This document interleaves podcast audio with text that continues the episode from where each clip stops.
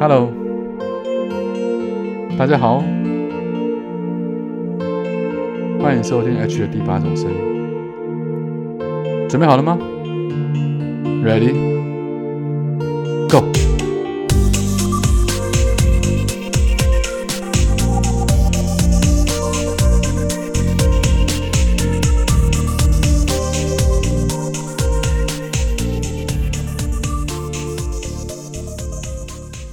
？Ready？Go！Hello，亲爱的朋友，大家好，欢迎再度回来收听 H 的第八种声音。早安、午安、晚安，不知道你现在人在哪里，不知道你现在身处的地方现在是几点钟啊？总之，我们用三种不同的时间问候语跟你打声招呼，希望你拥有一个美好的一天。最近看了两部电影啊，我相信大家知道最近最夯的那两部，大家把它名字连在一起，叫做怎么？奥本巴比不对，巴比海巴本海默，巴比海默。总之就是很红的芭比跟很红的奥本海默刚好在这段时间上映了，但是其实我只看了其中一部。但我今天想要把我最近看的另外一部跟奥本海默这两部电影一起来做一个讨论。我另外看的一部电影叫做《之前的我们》啊，《之前的我们》是一个呃韩国韩国人，应该是韩裔美籍吧，叫做 Celine Song。他是编剧兼指导，那这是他的第一部电影。那这部电影拍得非常的，呃，清新唯美、浪漫，然后非常的单纯，非常的 pure，故事也一点都不复杂。所以，如果你是抱着一种想要进去看什么铺梗啊、布局啊，然后反转啊，你要想要看这种让你有很多想象空间的剧的这种。剧情的铺陈是这部电影这里面是没有出现的，但是我还是非常推荐大家去看这部电影。为什么呢？因为这是这个导演的第一部电影，可是他把每个镜头都处理得非常的漂亮，他用的镜位也都不复杂，都是很单纯的，就是不会也没有什么太多手持的镜头，就是大概把摄影机架在那边，最多就是攀左边、攀到右边，或者是你知道，就是那个叫。那个 track 轨道就是把把摄影机放在轨道上面，然后一路走这样。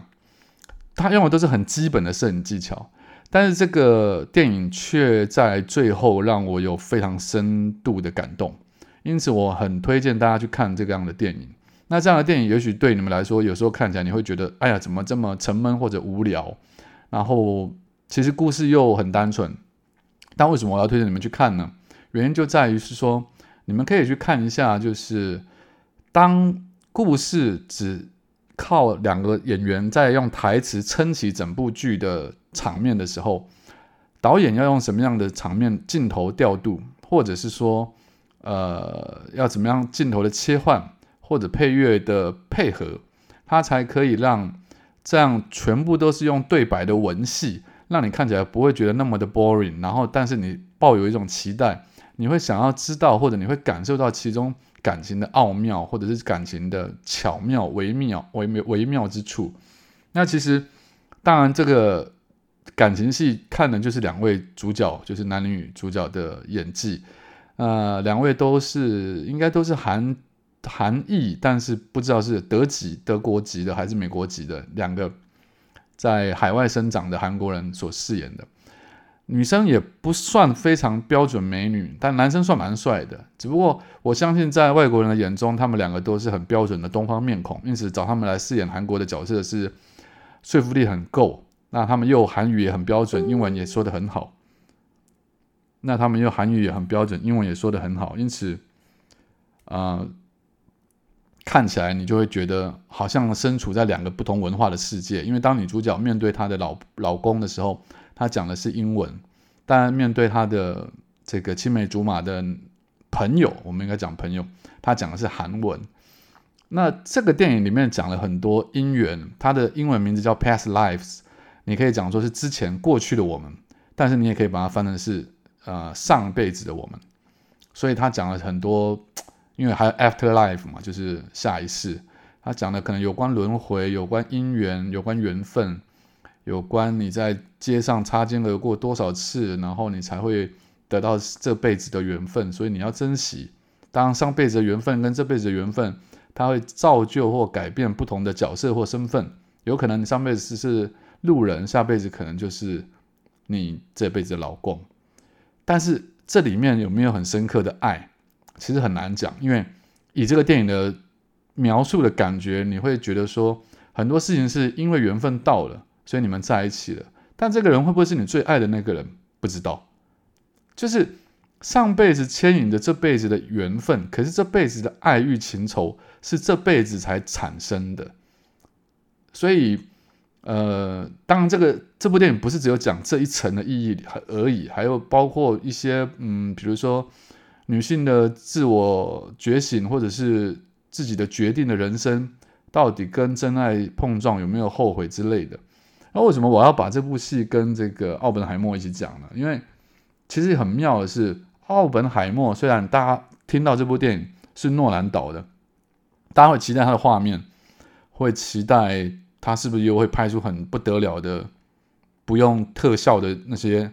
那些让人看看的很很夸张、很美丽、很壮观的镜头。可是这一次，因为基本上整部戏除了爆炸戏之外，它都是文戏，那我刚刚讲的那个之前的我们刚刚那部是爱情戏，它的步调很慢，它也都是文戏，所以相对比奥本海默这部电影，奥本海默是里面穿插了许多大牌的角色，然后都是在靠演技在演出，那应该是说他们都是用对白对话，然后让剧情推进，他把很多个不同的时间点剪开来。然后剪辑在一起，所以在看一开始看故事的时候，你看得出故事的一些样貌，你看得出故事的推进，可是你看不出整个故事到底是往哪个方向走。要越看越后面，你会去连接到前面，而且在片中，他会把对话的节奏、配乐的节奏、剪辑的节奏，在某个某个时期或某个阶段，他会把它加速，它会 tempo 加快。它会让你越越来越进入那个呃表演者的心里面，越来越进入那个主角的内心世界当中。所以一样是处理文戏，一样是处理都是用对话对话在